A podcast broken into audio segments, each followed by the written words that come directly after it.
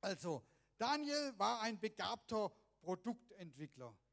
Globale Entwicklungen zwangen ihn bei einer Firma von Weltrang vorstellig zu werden. Illegale Machenschaften und Korruption waren in dieser Firma gang und gäbe. Daniel schien keine Wahl zu haben. Alle mussten sich einfügen, auch beim Lügen und Betrügen, damit das Geschäft läuft und die Kunden bei der Stange blieben. Es war gefährlich und es wurde absolut nicht geduldet, wenn sich jemand nicht einordnen wollte. Daniel aber war nicht so, wollte nicht so, glaubte nicht an kurzfristige Erfolge, die auf wackeligen Beinen stehen. Er hatte verankerte Werte. Deshalb redete er Klartext. Ich bitte darum, da nicht mitmachen zu müssen. Eine gefährliche Bitte. Sein Abteilungsleiter sah keine Chance, denn auch er befand sich in dieser Maschinerie und hatte Druck von oben. Aber Daniel handelte mit ihm. Probiere es doch mal aus. Lass mich eine Zeit lang so arbeiten, wie du es für richtig, wie ich sehen, dass wir äußer, äußerst erfolgreich sein werden. Wenn dies nicht eintritt, dann verfahre mit mir, wie du willst. Die Probezeit ging um und Daniel konnte außergewöhnliche Erfolge vorweisen. Er wurde befördert in die oberste Firmenetage. Sein Können, sein Rat waren gefragt. Einige Jahre ging das so. Die Firma wuchs und profitierte sehr von Daniel. Eines Tages bahnten sich erschreckende Entwicklungen an. Es schien so, es schien so, dass die Vormachtstellung nicht mehr lange zu halten war. Der Vorstandschef konnte nachts nicht mehr schlafen Viele wurden um Rat gefragt, aber die Wirtschaftsweisen seiner Firma konnten weder nachvollziehen, was er kommen sah, noch ihm einen angemessenen Rat geben. Er fühlte sich falsch beraten und betrogen. Er warf ihnen eine unhaltbare Hinhaltetaktik vor. Zornig und voller Angst kündigte der Vorsitzende an, alle Leute zu entlassen und die Firma zu schließen. Zu bedrohlich schienen ihm die Zeichen am Horizont. Auch Daniels Position war damit aktiv bedroht. Als ob er in einer anderen Wirklichkeit leben würde, ließ Daniel das aber scheinbar völlig unberührt. Besonnen und überlegt bat er den Vorstand um Auskunft und dann um eine Frist. Sein ruhiges, fast überlegtes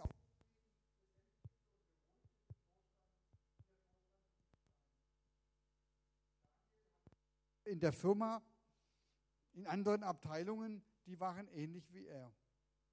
Zu diesen ging er und berichtete ihnen alles. Zu viert berieten sie nun, was zu tun sei. Sie hatten alle Werte. Sie wollten das Beste für die Firma. Sie wollten die Entlassung von Tausenden von Arbeitnehmern etwas entgegensetzen. Aber nicht nur das. Man fand sie gemeinsam im Gebet. Daniel bekam Antwort von Gott. Und er erfuhr im Gespräch mit Gott, wo der Mangel wirklich lag wirklich eine vertrachte Geschichte aus globalen Strickmustern. Er erkannte und verstand die Sorge des Vorstands und entwickelte eine Lösung. Das neue Produkt führte tatsächlich am Ende zur Rettung des Unternehmens. Und der Vorstand stattete Daniel daraufhin mit großen Vollmachten aus, um die Firma zu leiten und erwies ihm viel Gunst, so auch. Und auch Daniels Freunde bekamen einflussreiche Posten. Also soweit mal im Vergleich die noch harmlose aktuelle Version dessen, was uns in den ersten Kapiteln des Buches Daniels berichtet ist, was dort über diesen Daniel steht. Damals, das war 539 vor Christus, da ging es mehrmals um Leben und Tod. Daniel, er war mit seinem Volk verschleppt und äh, besiegt worden und er landete am Hof des feindlichen Königs. Und schon als David sich weigerte, das für Juden, die für Juden unreinigen Speisen dort am Königshof von Nebukadnezar zu essen, ging es um Leben und Tod. Aber er stand mutig diesem zornigen König gegenüber. Dieser war schon aufgeheizt über die Unfähigkeit seiner Ratgeber, die einen ja, bedrohlichen Traum herausfinden sollten und deuten sollten. Dies auch deshalb, weil sich seine Ratgeber ausdrücklich auch als Zeichendeuter und Wahrsager im Namen höherer Mächte und äh, Gottheiten ausgaben. Und in diesen Zorn hinein hatte ein kleiner gläubiger Anbeter des Gottes, dessen Volk schließlich in der Gefangenschaft geraten war, eigentlich keinen guten Stand. Aber wisst ihr, Daniel war kein Kleingläubiger. Er hatte einen Gott und er wusste von klein auf, auf diesen Gott kann ich mich verlassen. Ihm kann ich vertrauen. Er steht zu mir und auf ihn schaue ich. Und so finden wir in Daniel einen Mann, der in den teils globalen Zwängen und Wirren seiner Zeit stolz auf die Stärke und Größe und Kraft seines Gottes war und der in dieser Situation eine unglaubliche Haltung an den Tag legt, der in seinem Glauben sicher und ruhig verankert ist und der aufgrund seines Glaubens mit den unmöglichsten äh, rechnen, ja, der auf, mit dem Unmöglichen rechnen muss, aber aufgrund seines Glaubens eben auch mit den Möglichkeiten Gottes rechnet. Und gut, dass er Träume deuten konnte. Dafür, das hat er schon gemacht. Aber dass er nun einen Traum deuten soll, der ihm noch gar nicht mal bekannt war, also dass er erst mal diesen Traum herausfinden sollte, um dann diesen Traum zu deuten, das war nun wirklich äh, eine völlig neue Situation. Also wir merken, hier geht es nicht nur um die Lösung irgendeines Problems, sondern oder um, um eine Rettung einer Firma, sondern hier geht es um viel mehr. Hier geht es sogar darum, um die Rettung des Lebens all der Weisen und Zeichendeuter, die der König ja, der über die Klinge springen lassen wollte, denen er den Tod angedeutet, angedeutet hatte. Es ging um die Wahrheitsfrage. Es ging letztlich um die Frage, wer hat den lebendigen Gott? Sind diese Gottheiten, die dort in diesem Volk Nebukadnezars angeboten, angebetet wurden, sind das die lebendigen Gottheiten oder ist es der Gott Daniels? Nebukadnezar, dieser König, er wollte für sich und sein mächtiges Reich die Gottesfrage klären. Er wollte den Gottesbeweis haben. Er wollte auf jeden Fall den Gott, der die größte Macht hat und der unbesiegbar ist. Ein Gott, der lebendig ist und erfahrbar ist.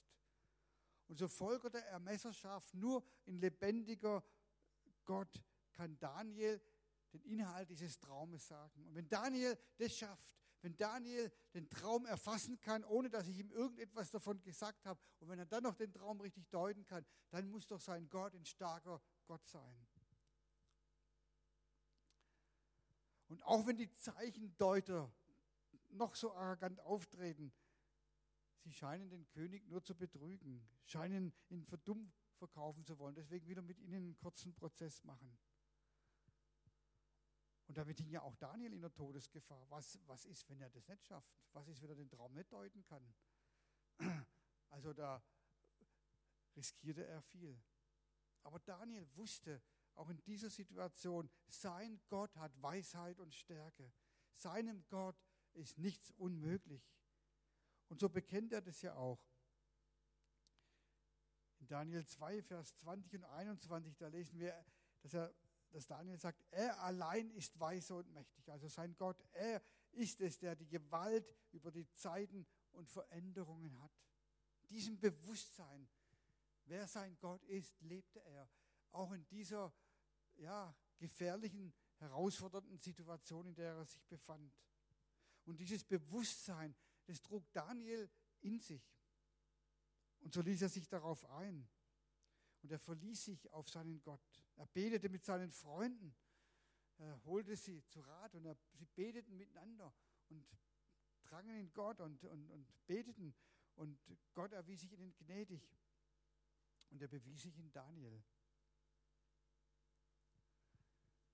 Und ich glaube, auch in unserem Leben gibt es immer wieder Herausforderungen, in denen wir uns behaupten müssen.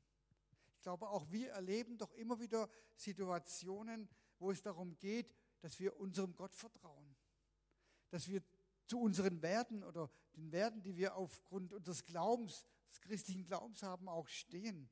Und dass wir mit Gottes Kraft und mit Gottes Stärke und mit Gottes Weisheit und mit Gottes Weisung rechnen.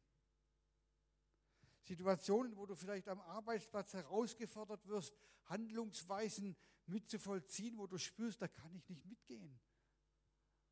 Ja, wenn der anruft, sagt, er ist nicht da oder, oder äh, sag irgendwas, was nicht stimmt und du spürst die Verlangen von dir, eigentlich soll ich lügen, aber ich will nicht lügen, ich will die Wahrheit sagen und wie gehe ich damit um? Oder Situationen, wo Lösungen gefragt sind, wo es vertragte Situationen gibt und wo, wo es darum geht, dass du Lösungen finden musst und eigentlich gar nicht weißt, wie es gehen kann und, und, und, und menschlich gesehen eigentlich äh, Dinge sind oder äh, Situationen sind, die, die menschlich gesehen unmöglich lösbar sind. In diesen Situationen zu wissen, ich habe Gott auf meiner Seite und ich kann mich auf meinen Gott verlassen und ich kann mit meinem Gott rechnen und er wird mir seine Hilfe schenken. Er wird mir die Lösung geben. Er wird zu mir stehen, wenn ich die Wahrheit sage und nicht lüge, wenn ich nicht bei diesen Handlungsweisen mitmache, die da angeblich von mir verlangt werden. Und ich glaube, die Gefahr, der Daniel damals ausgesetzt war, die war noch viel größer als all das, was wir wahrscheinlich bisher erlebt haben. Und dieser Nebukadnezar, dieser König, der da scheinbar am Königshof herumgetobt hat, im Grunde war der ein Gottsucher. Im Grunde wollte er wissen, wo ist der Gott und wer ist der Gott, der Kraft hat und der die Möglichkeit hat, äh, auch Situationen zu verändern, die unmöglich sind. Er wollte wissen, auf welchen Gott kann ich mich denn verlassen? Und er war so versessen darauf, das zu erfahren, dass er mit Mord und Totschlag drohte. Und er war so blind darin, dass er nachher Daniel sogar mit Gott verwechselte. Das lesen wir dann in Vers 46 im, Buch, im zweiten Buch des Kapitel Daniel. Da heißt es, da warf sich König Nebukadnezar vor Daniel mit dem Gesicht zu Boden nieder und verneigte sich tief vor ihm.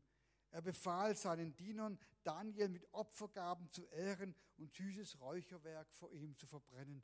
Also das, was man damals mit den Gottheiten gemacht hat. Man hat ihnen Opfergaben gebracht, man hat sich vor ihnen niedergeworfen, hat sie angebetet. Das macht er mit Daniel. Aber wenn wir auch heute genauer hinschauen, dann sehen wir, dass hinter dem Chaos vieler Menschen die Suche nach dem lebendigen Gott steckt. Selbst wenn sie noch so machtvoll und sicher aufzutreten scheinen, ist es oft, was ja auch hinter Menschen steckt, die, von denen man das äußerlich oder zunächst gar nicht annimmt. Dass sie suchende Menschen sind.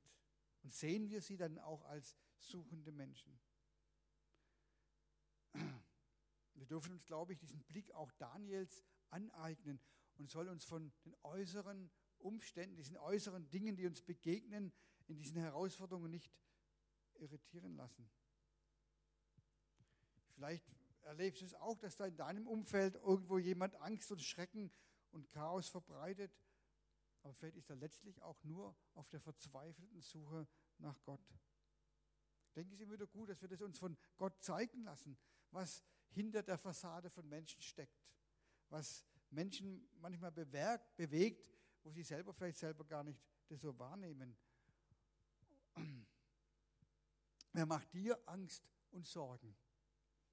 Und kannst du in solchen Situationen hinstehen, in dem Wissen, dein Gott ist ein Gott der Stärke und der Kraft und der Weisheit und kannst diesen Situationen begegnen und etwas von dieser Kraft und dieser Stärke Gottes sichtbar werden lassen und weitergeben?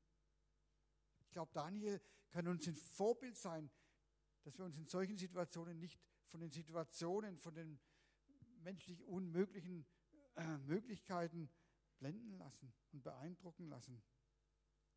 Und dass wir uns auch nicht zu schnell irgendwie anpassen und ja, resignieren und dann irgendwie mitmachen und aus Angst, ja, wir verlieren vielleicht alles.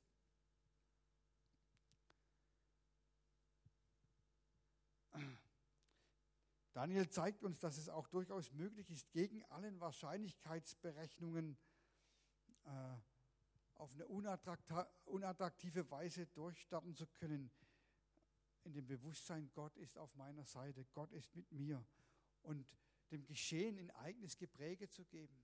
Ja, Daniel hat gehandelt, er hat dem ganzen Geschehen sein Gepräge letztendlich gegeben, durch sein mutiges Verhalten, das er gehabt hat, durch die mutigen Schritte, die er gegangen ist. Er hat es im Kauf genommen, dass, äh, dass es auch unter Umständen böse enden könnte, aber er hat mit Gott gerechnet. Und wie verhalten wir uns in solchen Situationen? Haben wir Angst, eine Abfuhr zu kriegen? Handeln wir aus Angst in einer Weise, die, wo wir spüren, das ist nicht richtig? Oder können wir von Daniel lernen, dann auch in diesem Bewusstsein, wer wir sind? Und ja, wir als Christen haben noch, noch viel mehr. Wir wissen, Christus lebt in uns, Jesus ist mit uns. Wir wissen noch viel mehr über Gott als Daniel. Wir haben Gottes Gnade durch Jesus erfahren. Können wir in dieser Stärke, die Gott uns gibt, auftreten und vielleicht dem auch was entgegensetzen? Daniel ist das Risiko eingegangen. Es hätte sein können, er hätte den Traum nicht deuten können und er wäre ein Kopf kürzer geworden. Daniel hat es, dieses Risiko auf sich genommen. Er ließ sich aber nicht von den Umständen und von den Menschen einschüchtern. Er ließ keine Panik aufkommen, sondern er handelte im Vertrauen auf Gott. Angeblich höhere Zwänge waren für ihn nicht die letzten Zwänge. Daniel war fest verankert und so unabhängig von Ängsten, dass er in sich völlig frei blieb. Das beeindruckt mich an ihm. Und wir lernen von Daniel, wer vor Gott kniet, kann vor Menschen gerade stehen. Er spürt, er, er, er, er strahlt so eine spürbare gute Macht aus, dass der König am Ende diese Macht nutzen will für sein Reich und seine, seine eigenen Vollmachten abtritt zugunsten Daniels. Wir lesen in dieser Geschichte im Buch Daniel, dass Daniel dann wirklich einen Einfluss gewinnt und mit den Werten seines Gottes das Reich mitregieren kann. Wir lesen dann in den Versen 47 und 48 im zweiten Buch Daniel, dann wandte er sich zu Daniel und sagte, es stimmt, dein Gott ist wirklich der Gott über alle Götter und der Herr über alle Könige. Er kann alles, was verborgen ist, ans Licht bringen, denn du konntest mir dieses Geheimnis enthüllen. Der König erwiderte darauf die höchsten Ehren und machte ihm viele kostbare Geschenke. Er setzte Daniel zum Statthalter über die ganze Provinz Babel und machte ihn zum obersten aller königlichen Ratgeber Babels. Wow, welche Position Daniel dann bekommen hat. Von einem, der Vollmacht erlebte. Und Vollmacht ist ja ein spannendes Wort. Da hat einer volle Macht. In irgendeiner Sache scheinbar alles im Griff. Oder aber es werden jemand volle Befugnisse erteilt, so wie Daniel hier auch, wie einem Prokuristen oder wie eben Daniel hier zum äh, Fürsten gemacht wurde. Aber wenn wir das uns genauer anschauen, dann erlebt Daniel noch eine, oder eigentlich eine ganz andere Vollmacht, nämlich diese Vollmacht Gottes. Gott bietet ihm seine unsichtbare Macht an, in dem, was er nach dem Willen Gottes tut. Bei Daniel erleben wir, wie er das Menschenmögliche tut, aber nicht im Menschenmöglichen bleibt, sondern in diesem Menschenmöglichen, was er tut, Gottes Möglichkeiten einkalkuliert. Also Daniel tut das Menschenmögliche im Einkalkulieren von Gottes Möglichkeiten. Das fängt ja schon mit der Nahrung an, ganz am Anfang. Ich glaube, dass Daniel kein Vegetarier war. Aber weil das Fleisch den Gottheiten gewidmet war, von deren Todheit Daniel dann ja auch überzeugt war, wollte er es nicht mitessen. Und er machte Nebukadnezar ein Angebot. Lass mich zehn Tage nur Gemüse essen und Wasser trinken. Und wenn ich und meine Freunde, die dann da einbezogen waren, wenn wir dann schlechter aussehen als alle anderen, dann mach mit uns, was du willst. Also es war zunächst mal das menschenmögliche Angebot. Ich esse dieses Fleisch nicht aus meiner Überzeugung und aus gewissen Gründen, die ich habe. Und ich esse nur Gemüse. Aber weil ich weiß, dass Gott mit mir ist, werde ich nicht deswegen darunter leiden, werde nicht an Kraft verlieren, werde nicht schlechter aussehen als alle anderen. Ich vertraue meinem Gott, dass er mit mir ist in dieser Situation. Ich mache dir das Angebot und sollte das nicht so werden, dann bitte mach mit mir, was du willst. Was impliziert, dann bring mich halt um.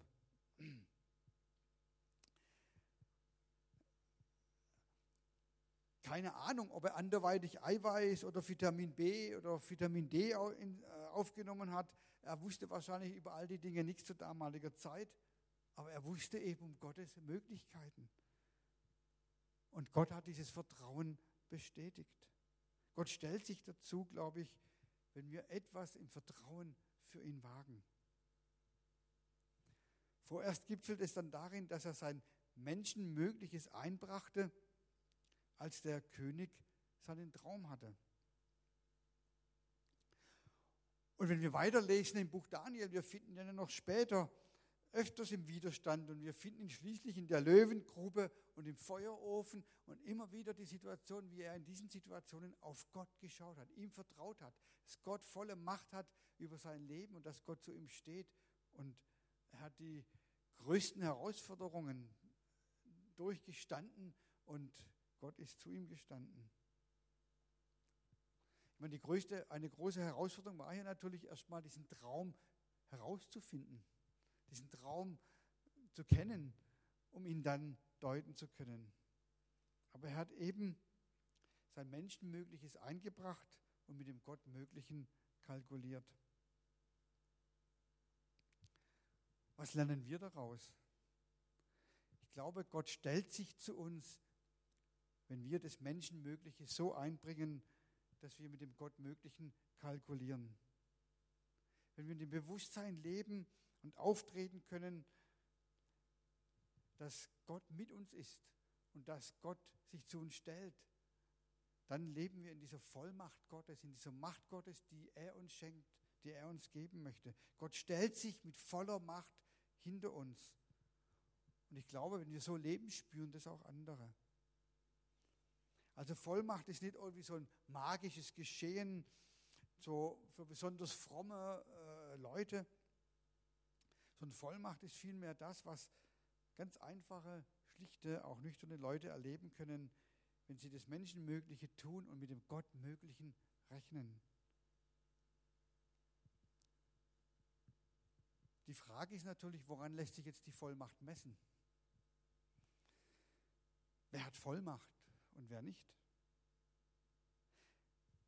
Wir merken schon, dass die Vollmacht eines Christen sicherlich nicht an der salbungsvollen Stimme, mit der er vielleicht spricht, deutlich wird. Dass es auch nicht eine besonders fromme Sprache ist, denn Daniel gebrauchte kein einziges frommes Wort. Heikler würde schon die Frage nach dem Erfolg.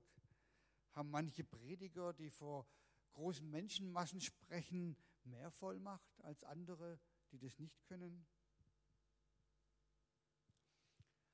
Aber als Daniel sprach, da kam Gottes Macht in diese Welt.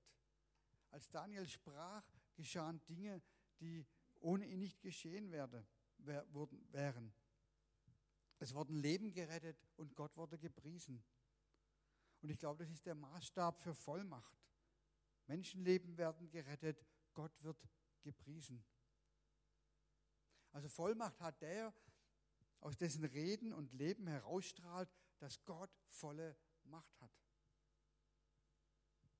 Also es ist nicht etwas, was wir irgendwie so mit uns tragen, so als ein Heiligenschein oder was irgendwie unweigerlich irgendwie uns anhaftet, wenn wir nur richtig glauben, Daniel hat sich Hilfe geholt.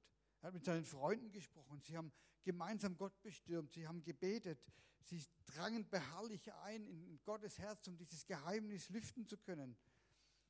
Er hakte es nicht ab, dass er noch nie einen Traum hat erkennen oder äh, wahrnehmen können, der ihm vorhin nicht berichtet worden ist, sondern er rechnete in dieser Situation mit Gottes Stärke und Weisheit. Ich möchte zum Schluss kommen, indem ich uns die Worte Daniels vorlese, die der Schlüssel zu seinem selbstbewussten und ruhigen und besonnenen, auf, besonnenen Auftreten sind, die ihn frei machen von dieser Angst vor Menschen. Worte also des Selbstbewusstseins oder sollte ich lieber sagen des Gottesbewusstseins. Ich habe einen Teil auch schon daraus vorgelesen, aber nochmal aus Daniel 2 ab Vers 19. In der Nacht wurde Daniel eine Vision gezeigt, was es mit dem Geheimnis auf sich hatte. Da rühmte er den Gott des Himmels mit den Worten, Gelobt sei der Name Gottes von Ewigkeit zu Ewigkeit. Er allein ist weise und mächtig. Er ist es, der die Gewalt über Zeiten und Veränderungen hat. Er setzt Könige ab und setzt andere als Könige ein. Den Weisen schenkt er Weisheit und den Verständigen ihren Verstand. Er enthüllt, was unergründlich ist und in der Tiefe ruht. Er weiß, was im Dunkeln ist, denn wo er wohnt, ist alles Licht. Ich danke dir, Gott, meiner Vorfahren, und ich preise dich, weil du mir Weisheit und Kraft geschenkt hast. Du hast unsere Gebete erhört und hast mich wissen lassen, was wir von dir erbaten. Wenn dir eine Herausforderung begegnet, wo Menschenmögliches nicht ausreicht, sondern, Gott, sondern nur das Gottmögliche voll zur Geltung kommen muss, fang an, das zu deinem Motto zu machen, dass dein Gott Stärke und Weisheit genug hat. Genug hat. Fang an zu entfalten, was in dir ist. Ich sehe oft in, in, Menschen so viele gute Gaben und Fähigkeiten, so viele hilfreiche Anlagen und verstehe dann oftmals nicht, warum sie dann immer noch so klein von sich denken.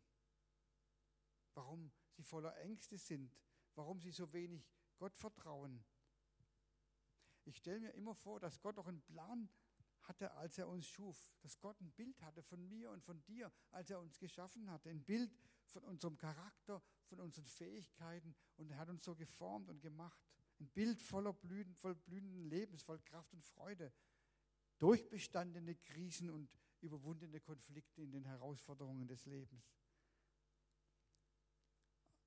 Aber ich erlebe das oft auch an mir oder ich erlebe das oft an uns, dass wir dann oft irgendwie verkrümmt sind, dass wir uns oft dieser Würde, dieser Stärke gar nicht bewusst sind. Vielleicht liegt es daran, weil wir oftmals nicht an den Plan glauben, den, an den, den Gott hat für unser Leben, weil wir uns selbst blockieren und verklemmen. Daniel zeigt uns ein gesundes Selbstbewusstsein gesundes Selbstbewusstsein, das auf dieser Stärke und dieser Weisheit Gottes gegründet ist. Und das wünsche ich uns, das wünsche ich mir und das wünsche ich jedem von uns, dass wir dieses gesunde Selbstbewusstsein, wenn wir sind in Gott, wenn wir sind in Jesus und mit Jesus, dass wir dieses gesunde Selbstbewusstsein haben. Und von da aus tritt Daniel auf und verändert die Welt. Wagen wir dieses Selbstbewusstsein in unserem Alltag ja, an deinem Arbeitsplatz, wo du vielleicht solchen Herausforderungen auch gegenüberstehst. In der Begegnung mit Menschen, äh, wo du herausgefordert wirst. Beim Einkaufen, in der Schule, wo auch immer du dich im Alltag bewegst und solche Herausforderungen erlebst, wo es darum geht, dass du dich zu deinem Gott stellst und dass du mit den Gottmöglichen rechnest und das Menschenmögliche einbringst. Wenn wir Menschen Mögliches im Vertrauen auf das Gottmögliche wagen, dann erleben wir diese Vollmacht, die Daniel erlebt hat, von einem, der Vollmacht erlebte. Und ich ermutige euch, das Buch Daniel zu nehmen und vielleicht mal zu lesen in den nächsten Tagen.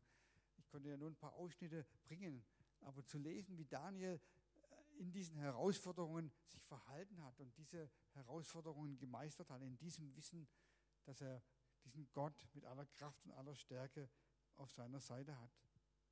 Lade euch ein, dass wir aufstehen und beten und das Lobpreisteam darf dann nach oben kommen.